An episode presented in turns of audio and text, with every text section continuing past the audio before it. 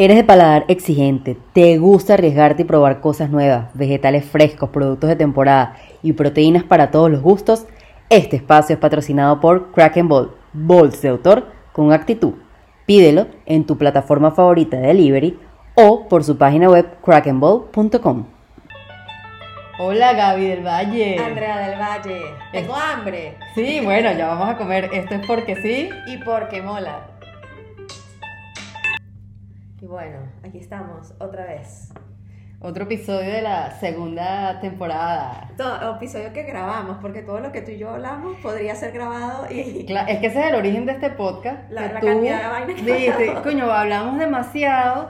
Hemos, hemos empezado a internalizar y hablar temas más profundos porque no grabamos y de pronto Sí. podemos hacerle bien a alguien o le compartimos lo que nosotros pensamos sobre temas y vivimos, sobre todo experiencia, a otras personas y ver si. O sea, antes de si sentarnos funciona. a grabar, hablamos hora y media.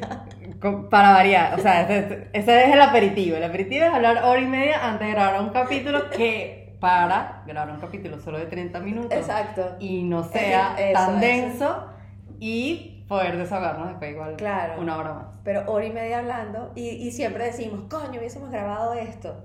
Y no, no, no, no lo grabamos. Pero bueno, mejor para así concentrarnos en 30 minutos de, de, De de contenido, contenido. valioso. Sí, y hoy vamos a hablar de algo que para mí ha sido, boom, revelador, que ya tú conocías, que es el, el- la prueba del, del informe Clifton, que, mm, que arroja como tu ADN de fortalezas, de talentos innatos. ¿Cuándo, lo, ¿Cuándo tú hiciste eso? ¿Hace cuánto? El año pasado, en, bueno, de hecho aquí lo tengo y tiene la fecha. El- en julio del año pasado lo hice yo. Y cuando lo hiciste, o sea, ¿te sorprendió o te ayudó? Te... O sea, he tenido como sentimientos encontrados porque, primero me pareció muy valioso haberlo hecho, eso sí reconozco. No lo conocía, no conocía que tú tienes alguna forma a través de, este cuestionario de evaluar diferentes aspectos de tu vida y que se engloben en cinco cosas que, pues lo que me explicaba mi coach en ese momento es como, estos son tus superpoderes. Lo que me ha costado es cómo aplicarlos a mi día a día, tanto personal como profesional. Lo que sí me llamó la atención y, ¿sabes? Sí me hizo como clic es que eran cosas que yo sabía, pero que no tenían un nombre, pues. O sea, Exacto. yo decía como que yo creo que yo soy buena en esto, pero no sabía cómo ponerle un nombre o cómo identificarlo. Y lo empecé a identificar con mi coach, que fue la que me recomendó hacerlo. Y empezamos a hablar de esto de los, de los superpoderes y de cómo incorporarlos a, tu día a día. Hicimos un trabajo, pero claro, en ese momento yo lo enfoqué mucho solo lo que estaba haciendo en ese momento en mi trabajo que tenía. Entonces, claro, ahorita que ya estoy en otro rol distinto, es lo que me ha costado, es como incorporarlo nuevamente, o sea, organizar, lo leo todos los días otra vez como para retomar, sé cosas que sí identifiqué que dije, estas son las que más me hicieron clic. Por ejemplo, el primero mío es significación, sea, bueno, como significancia, algo así. Lo que quiere decir es que las cosas que yo hago tienen que tener trascendencia y tienen que ser importantes y yo espero que la gente reconozca lo importante de esa acción que hice. Entonces, ¿qué me gusta? Que te dice cómo, cómo puedes potenciar ese superpoder que tienes y cómo debes estar. Ojo que si lo Exacto. te punto exacto, el punto ciego. Si te excedes, puede caer como que, de pronto, por ejemplo, en mi caso, es como que no tomas en cuenta la, la opinión de los demás y te vas directo a que hay que hacerlo así porque es que así es como vamos a crecer y así es como vamos a ver los, los resultados. Entonces, me gusta que puedas ver un balance y que todo tiene como, como poder potenciarlo, pero al mismo tiempo como bajarle un poco el volumen para que no se te vaya de las de, De las manos. sí. Y eso yo empecé a verlo porque yo, yo empecé a sentirme cada vez más cómoda, ¿sabes? Como, Andrea, tú eres la que tienes que hablar, ve y habla. Ah, bueno, yo iba y hablo cuando hay personas que no. Exacto, yo. Cuando hay sí. personas que es como, no, no, no, yo no quiero ir Sí. y yo sea la que tenga que hablar. Yo era la que iba a primero. Y cuando empecé con el emprendimiento, con Foods Valley, que empecé a salir, ¿sabes? En stories, que empecé a hacer live, dije, esto me gusta y eso es parte de la, de la significación. Que es como, quieres exponerte porque quieres, ¿sabes? Hacerle ver a las personas que estás haciendo algo o por los demás o por ti o por el proyecto. Y dije, ah, esto sí resuena conmigo porque yo antes era como súper tímida y después más bien era como que yo, yo era la que quería estar como las lado, dulces, sí. exacto, en todo, cualquier guiso, aquí estoy yo, que quién hay que hablar, qué tiene que decir, esa era, esa era yo la que estaba ahí. Entonces eso sí me, me ha hecho clic. Este, yo tengo unas notas de cuando, Ujú. o sea, yo eh, hice esta prueba y la trabajamos como por, no sé si fueron cuatro o cinco semanas con un grupo y una, una coach, una psicóloga, pero coach especialista en esto. Y entonces, o sea, cosas que yo anoté, que, mm, o sea, este informe es como un ADN y tiene 34 características o fortalezas que todos tenemos. O sea, yo tengo la significación seguramente en, en otro, ah, en, otro, en otro rango, en otro pues. rango, pero todos los tenemos. O sea, no Sí. es que me falta, sino que lo tienes en otro nivel. Y eh, las que están, las que, las que están, las 10 primeras son los talentos dominantes. O sea, son las cosas que están ahí a flor de piel, súper sencillo de conectarse o de actuar desde eso. Del 11 al 29 son soporte y del 30 al 34 son, es los menores. Entonces, por ejemplo, tú dijiste tu número uno. Mi número uno es estratégico. Es lo máximo para mí. o sea, pero no es estratégico de que todo lo esté calculando. No, no, no. Sino que, eh, eh, o sea, yo funciono y siempre he pensado así y no lo sabía. O sea, yo funciono de esa manera. Yo voy a hacer algo, inmediatamente mi mente está ya cuadrando todos los Mm. escenarios posibles y qué hacer en cada uno de los escenarios. Ujú. Y eso, o sea, siempre he pensado así, pero no sabía que eso tenía un nombre, como dijiste tú. O sea, yo tenía ni idea que eso tenía un nombre. Entonces, una de las cosas que a mí me llamó mucho la atención de esto es que todas las críticas que yo he recibido en mi vida, o supuestas críticas, estaban asociadas a mis, mi top 10, a, a los, a mis Ujú, ujú. 10 pr- Exacto. talentos principales. O sea, están asociados a, a eso porque realmente, o sea, como que mi, mi top 10 es muy racional. Entonces, claro, está alejado de lo que no es, con- porque una de las clasificaciones es construir relaciones y tal. Exacto. O sea, aunque está nivelado, porque de los 10 tengo 4, 2, 2 y 2. Ujú. Eh, o sea, las críticas que yo he recibido en mi vida, que, que tú eres muy racional, que tú no tienes sentimientos, que tú eres muy fría, que tú no Sí. sé qué, es porque todo mi pensamiento está principalmente basado en eso, en, Ujú. en necesito recolectar data, necesito esto, necesito Ujú, esto, las cosas son blanco y negro. Y es como mejor yo me muevo, es la mejor manera para mí de pensar, pero como tú decías, a veces uno se le pasan Exacto. de volumen, a, a una de mis características es que tiendo a que las cosas son blanco y negro. Mm, Entonces tengo que estar muy pendiente de que existe el gris, Claro. en la vida existe el gris y bueno, está bien, existe el gris. ¿sabes? Como no pelear con eso. O por ejemplo, eh, que soy muy selectiva con la gente que está en mi vida. Entonces, a mí no me importa eso, pero si se me pasa, es Sí. como, es, es algo que yo me han dicho en la vida. Oye, es que, o sea, pensé que era como más difícil conocerte, porque a- como de primera vista, es como, no, no, no, ella es muy seria o muy brava o todo le huele mal o es como Ujú, quisquillosa. ujú. Sí lo soy, pero, Claro. o sea, como que todas las cosas que me han dicho, tú eres muy así, muy asado, pues sí, pero lo importante es cómo, cómo lo utilizo en, Ujú. en- en- o sea, para hacer algo bueno, como para vivir vi- vi- bien y tranquila.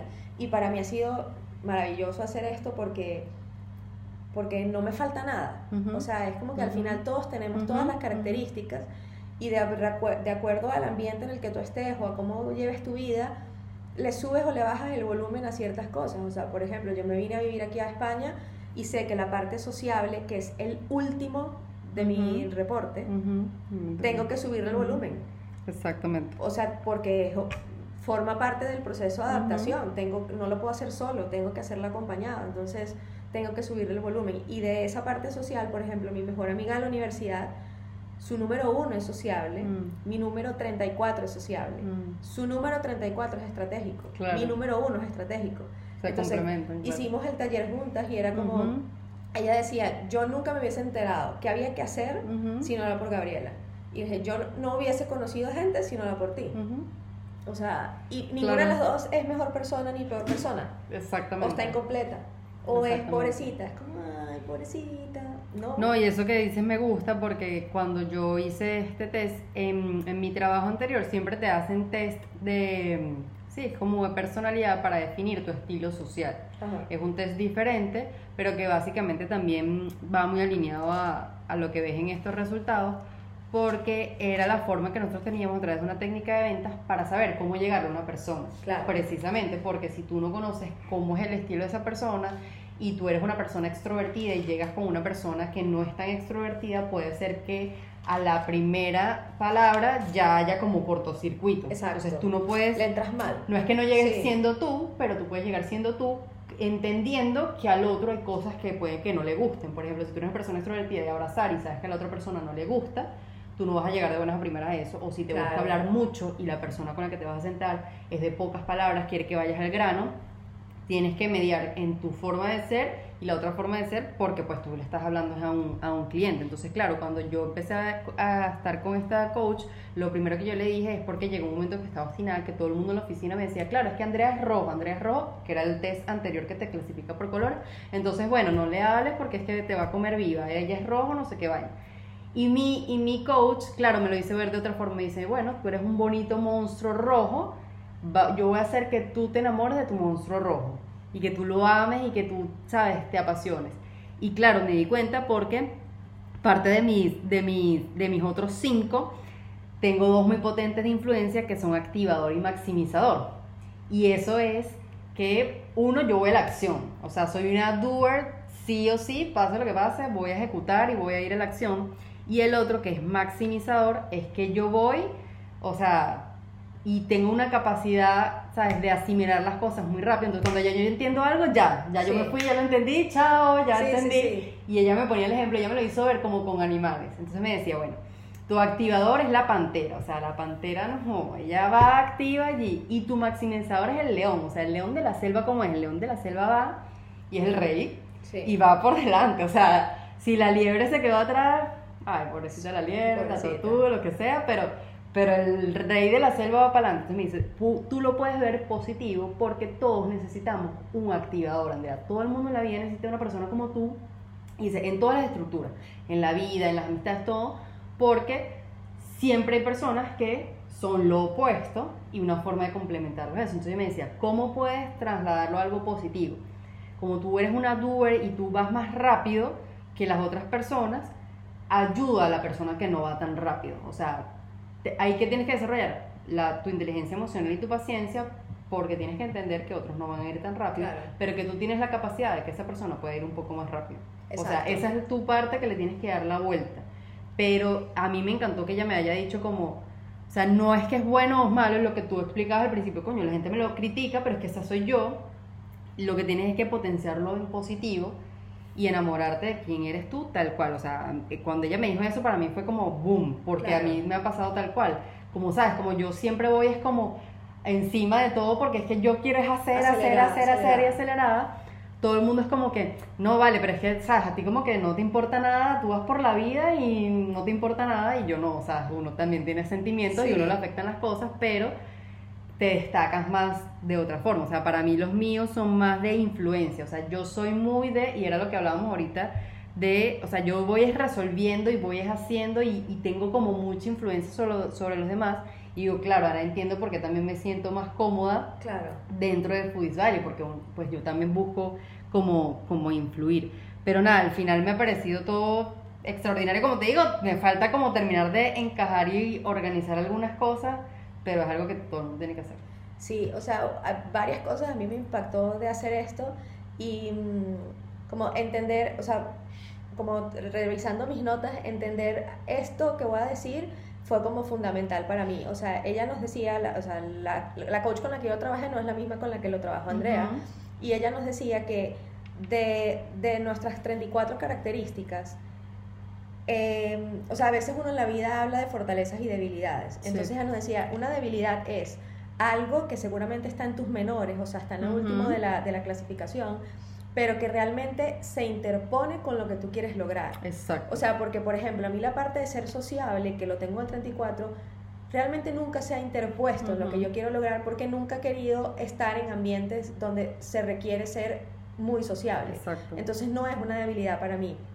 Y lo otro que ella decía es que cuando uno está trabajando con una debilidad, la cantidad de esfuerzo que tú tienes que poner para que eso se te dé es gigante. En cambio, cuando tú trabajas con tus fortalezas, el esfuerzo es mínimo porque es algo innato, es un talento natural. Entonces, por ejemplo, actualmente en mi trabajo, yo estoy en mi salsa en este momento porque, eh, o sea, mi número dos es responsabilidad, luego deliberativo, coleccionador, o sea, yo ahorita estoy en un, en un momento de mi trabajo en el que estoy observando lo que está sucediendo, analizando lo que está sucediendo, eh, recogiendo información y aprendiendo, y entonces tengo que proponer la mejor estrategia para eso. O sea, yo estoy literalmente ahorita en mis cinco, o sea, en mi top 5, yo estoy trabajando, mi trabajo profesional es de eso. Entonces, lo que tú decías, todo el mundo lo tiene que hacer. Si esto uno lo hiciera de joven, de, de, colegio, de colegio tener claro que, no, yo quiero ser odontólogo,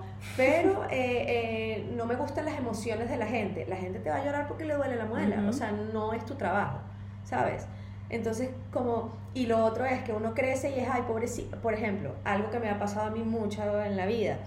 Eh, no, es que ella es muy seria y no sé qué, es como, como si fuera coja. Exacto. O sea, como que si tuviera algo malo, no coja, pero como si tuviera un defecto, como que, ay, tiene los ojos bonitos, porque tiene una verruga entre ceja y ceja enorme, entonces no le puedes ver los ojos, o sea, como un pero, como que me faltaba algo. No te falta No todo el mundo es sociable, no todo el mundo quiere tener 100 amigos, y eso es algo que tú sabes que yo en Bogotá forcé, o sea, yo forcé tener un grupo, yo forcé estar en grupo. Y yo funciono magníficamente de forma individual.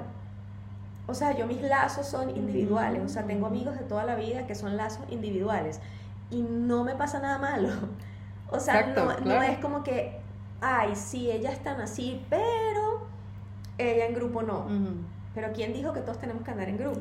¿O quién dijo que todos tenemos que ser estratégicos? ¿O quién dijo que todos tenemos que ser sociables? O sea, para mí ha sido liberador y es un antes y un después. Y la verdad que empezar este nuevo trabajo profesional sabiendo cuál, o sea, qué, qué, es lo que tengo que apoyar, en, en, qué me tengo que apoyar ahorita y qué tengo que subirle volumen, qué tengo que bajarle volumen, es algo súper, súper importante. O sea, por ejemplo, para mí es muy importante tener, así como una notica al lado de la computadora, es que a veces hay, hay soluciones que son como intermedias.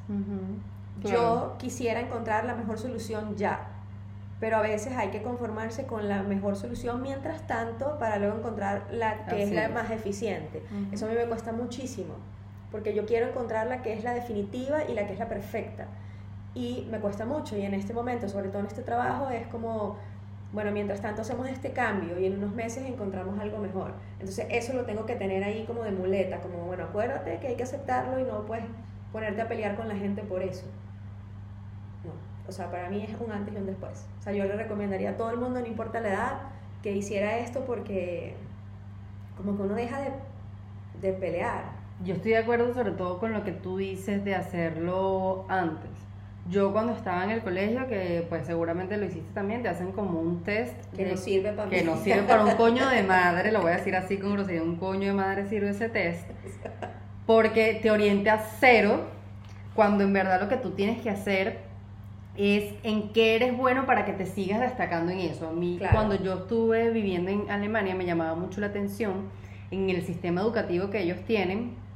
Ellos, bueno, habrá más especificaciones, pero al final lo que me enteré es que ellos desde que tú estás preescolar, o sea, pequeñito, entraste la primera vez, ellos ven y empiezan a observar cuáles son tus habilidades y te empiezan a orientar a que tú potencies eso que están viendo en ti y por eso ellos les gusta a las personas que son muy especializadas en algo.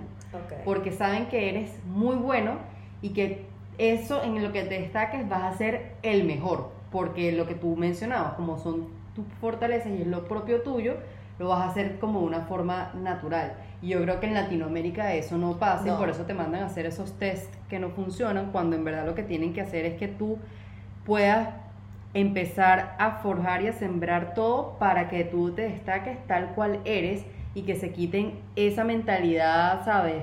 retrógrada que para mí es antigua de es que sí, es que tienes que, tienes que socializar, tienes que hacer A, B. No, tú no tienes que hacer todo, tú tienes que hacer lo que es tu esencia y lo que eres tú. A mí me pasaba también, era como que, bueno, llevémosle al psicóloga porque es que no, no hace amigos, ¿por qué no habla? O sea, no lleven al psicólogo porque no soy amigo, pregúntame por qué no hablo, por qué no hago amigos. O sea, empieza a echar para atrás en muchas cosas y no tienes que fijarte solo en lo que ves en la acción puntual. coño, a mí en un año me cambiaron de tres colegios, yo no quería ser amigo porque, oye, Claro, o sea, ¿para qué? ¿para qué ¿Para si ya qué? el otro año iba a cambiar y me iba a volver a mudar y entonces un momento estaba con mi mamá y otro momento con mi papá, o sea, era Claro. lógico, era lógico, pero sabes, en ese momento la gente no lo ve. Y yo digo, si, si se ponen a ver, o sea, al final no tienes nada, o bueno o malo, tienes lo que tienes, lo que tienen es que ayudarte a trabajar esto. Claro, trabajar con lo que tienes. Con o lo que sea, tienes. no es obligación de eh, que eh, o sea, un ejemplo del colegio, un ejemplo de la vida ya de adulto. En el colegio, si no se te daba bien física o química, o sea, si no te, te- se te da bien el análisis o no se te da bien no sé qué otra cosa se hacía, como que no, es que él tiene que aprender a hacer eso, No. entonces tres profesores más para que aprenda a hacer eso, Exacto. cuando no se le da, o sea, debería ser como, sí, que tenga un conocimiento básico de que esto existe, pero no un año haciendo algo que, o tres años haciendo algo que no te cuadra. Y en la parte ya de adulto, que tú lo viviste conmigo, a mí me pasó que yo en Bogotá insistí en unir a la gente que yo conocía. Yo individualmente me llevaba magnífico con toda esa gente. Y yo insistí en crear un grupo de WhatsApp y que socializáramos todos juntos. Esa vaina duró un peor un chinchorro. No duró, o sea, duró, Nada. duró el grupo ahí. Pero la interacción era mínima. Yo al final hablaba individualmente con todo el mundo. ¿Y qué se me da bien a mí? Hablar individualmente con la gente. Esta semana tuve una reunión con mis jefes y eh, mostrándoles qué he logrado, qué no he logrado, qué estoy trabajando. Y mi, uh, no, no es mi jefe todavía, pero bueno, él me dice, ah, bueno, esa tarea yo quisiera que se la dimos a fulano porque tú no habías llegado, pero lo ideal es que la hicieras tú. Y yo me aferré a mi reporte Clifton y a mis límites y a mis, todo lo que he aprendido y le dije, eso lo podemos revisar después, porque es que la verdad yo no soy una persona de personas. O sea, yo no soy una persona de estar en, en relaciones interrelacionales, no sé cómo decir, interpersonales, Interpersonales. y no soy una persona del área de ventas como para que tú me digas ahora que yo voy a tener que trabajar con un cliente. Entonces le dije, yo no sé si me estoy metiendo en problemas con esto, pero yo te lo tengo que decir. Ujú. Entonces ellos me dijeron, no, está perfecto que lo digas, o sea, Claro. y podemos buscar la manera de lograr lo que queremos y enfocarlo de una manera en la que tú te sientas bien. Le dije, sí, porque yo no vendo, porque yo no trabajo con clientes. Exacto. O sea, como que eso realmente, como que no. Ujú. ¿Y por qué hice eso? Porque tengo los conocimientos y me he estado, he estado trabajando en mí misma como para saber que no es una necedad mía, que a mí no me guste ese tipo de trabajo. Si realmente no se me da. O sea, lo voy a estar sufriendo. Si a mí me dan esa tarea, yo, lo, yo voy a estar sufriendo. O sea, va a ser una tortura cada vez que a mí me digan que me tengo que reunir con la gente. Entonces, en que, tengo que apoyarme en lo que soy buena. Entonces, Ujú. ahorita estoy haciendo cosas que a mí se me dan de forma natural. Siempre va a haber algún tipo de incomodidad, pero no que a ti te digan, ¿te parece que te dé esta tarea? Y tú dices, eso va en contra de todos mis, mis talentos Exacto. y lo voy a aceptar. No, O sea, estoy de acuerdo. o sea, tener esta información sirve si uno tiene esto a la mano y cuando se te presenta algo en la vida, decir, por ejemplo, el podcast. Yo no soy de la que sale en el video, Exacto. no me gusta. Ni que vamos a hablar con 10 personas, no. Yo estoy aquí hablando sola contigo. Exacto. Y esto no sé quién lo está oyendo, pero Ya. aquí yo estoy cómoda. Exacto. Pero yo creo que un punto es definitivamente las personas, si alguien nos escucha está en el medio de la educación o tiene forma de llegar o son madres que pueden Madres hacer... adolescentes. Exacto, que llegue la información, la gente tiene que hacer esto en su etapa de colegio antes de tomar la decisión de estudiar alguna carrera universitaria. La gente está bien como es, señores, no traten de arreglar a la gente, la gente está bien si es sociable, si no es sociable, si es responsable o no es responsable, la gente está bien como es, lo que hay es que ver lo bueno que tiene para potenciarlo y no cegarse por el deber ser de como debe ser en, en- en una sociedad. Sí, que no tienes que. No todo el mundo tiene que ser igual. No, exacto, O sea, es que la riqueza está, está en eso, en la precisamente. sí. En que tienen que ser diferentes para que funcione. O sea, si no, no hay complementos, si no, entonces todos seríamos lo mismo y todos trabajáramos en lo mismo y haríamos lo mismo y no hay diversidad en nada, Exacto. ni variedad, ni diferencia. Y yo creo que el punto está en ese, que la gente todavía no entiende que hacer cosas diferentes está bien, ser diferente está bien y eso es lo que enriquece las relaciones, los trabajos, o sea, todo está basado precisamente en eso. Y por ejemplo, a mí me salía, yo soy eso, como ejecución, influencia es lo, lo primero. pero igual yo me siento cómoda haciendo relaciones y no porque esté de tercero en mi lista quiere decir que, es que yo soy mala eh, haciendo relaciones y no soy sociable. no, no. O sea, también es que la gente como que lo ve en extremo de, de todo y no, de pronto es que yo voy más con las personas que me siento afín o me siento cómoda Exacto. y ya, normal. No, es que, o sea, que algo esté, eh, que- o sea, que en este informe, de acuerdo a lo que yo entendí, que algo esté en los últimos, que sean los menores, no significa que tú los tengas. Hay uno que no recuerdo el nombre, que es como, básicamente, o sea, si, si, si yo no estoy en paz con, con, con lo que estoy haciendo, no lo puedo hacer. Y lo tengo como de 28. Y yo funciono así. Claro. O sea, tú me dices, vamos a grabar hoy. Si yo no me siento cómoda viniendo hoy a grabar, no lo voy a hacer bien o no, o sea, lo mejor es que no venga. Y lo tengo de 28, o sea, no quiere decir que no lo Que no tenga y no quiere decir que, que no esté como que realmente, eh, no sé, activo en este momento de mi vida. También depende, o sea, tu, tu ambiente exterior, tu cómo creciste, Ujú. de repente hay algo que está en los últimos, pero tú has aprendido a tenerlo ahí a flor de piel. O sea... Y que cada, lo que tú mencionabas ahorita, por ejemplo, cada disciplina requiere precisamente unas fortalezas diferentes, pero necesitamos que haya un buen vendedor, necesitamos una Gaby que sea más bien estratégica para que pueda dar solución para que el vendedor venda la idea. Exacto. Pero siento que en, los- en, lo- en- en tu etapa colegio, universidad es tú tienes que ser bueno en todo. Y Sí. ahorita que tú dabas ese ejemplo de, bueno, el niño hay que resaltarle lo mejor, yo me acuerdo que en, en una charla que estuve el año pasado, eh, eh, la persona nos preguntaba, si tu hijo es muy bueno en matemáticas, es brillante, pero le cuesta mucho literatura y no se le da bien, el profesor particular se lo pones dónde?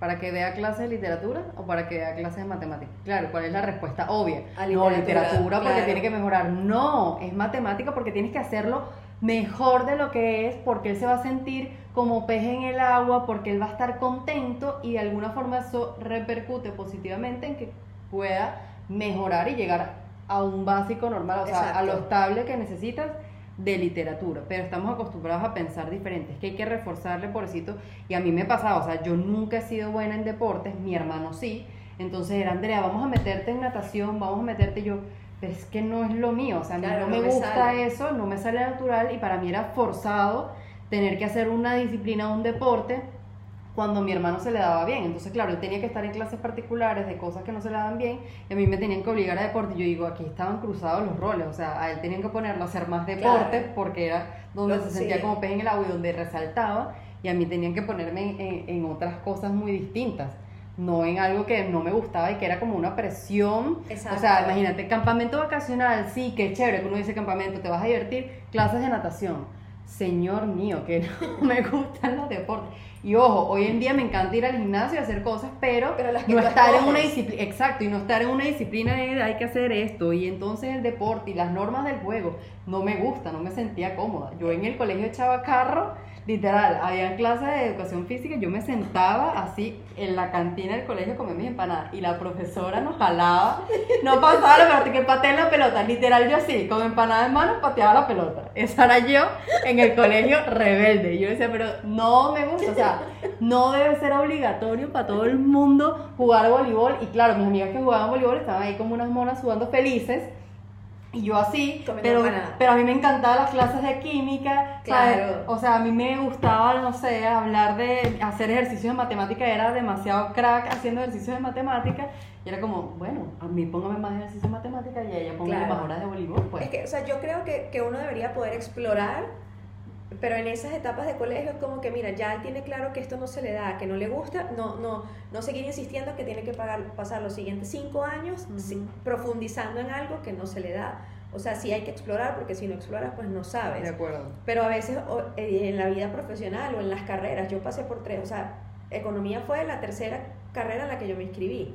Y la primera, fíjate, yo no tenía ni, ni idea de esto, pero la primera carrera que, no, la segunda carrera que me metí era educación especial, que hoy tú me conoces y dirías, No, what the fuck, ¿qué hacías tú ahí? Pero mira mi inteligencia en ese momento que dije, a ver, me va a tocar lidiar con los Ujú. problemas de unas personas que tienen necesidades especiales Ujú. tengo que manejar muy bien mi empatía, que no Sí. se me vaya de las manos y no lo sé hacer.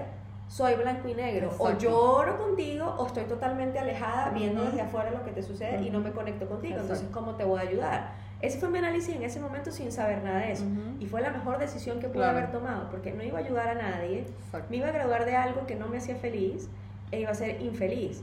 Entonces, yo creo que por, es- por falta de este tipo de cosas hay mucha gente infeliz en la vida, frustrada. Es como, ah, yo quise ser pintor y ahora, eh, no sé, soy biólogo. Coño, tremendo pelón, ¿sabes? Sí, y más que pensar en buscar como esa carrera, esa profesión, esa disciplina, es piensen que eres bueno, haz el test. Sí. Aparte me parece que el costo es bastante asequible, no me acuerdo cuánto, pero, o sea, vale la pena hacerlo. Sí, bueno, yo lo hice y lo trabajamos por cuatro semanas y lo recomiendo. Y recomiendo a mi coach, la verdad. eh, o sea, saludos, Luda. Pero, Exacto, y sigo saludos. trabajando, sigo trabajando con ella mensualmente, una vez al mes.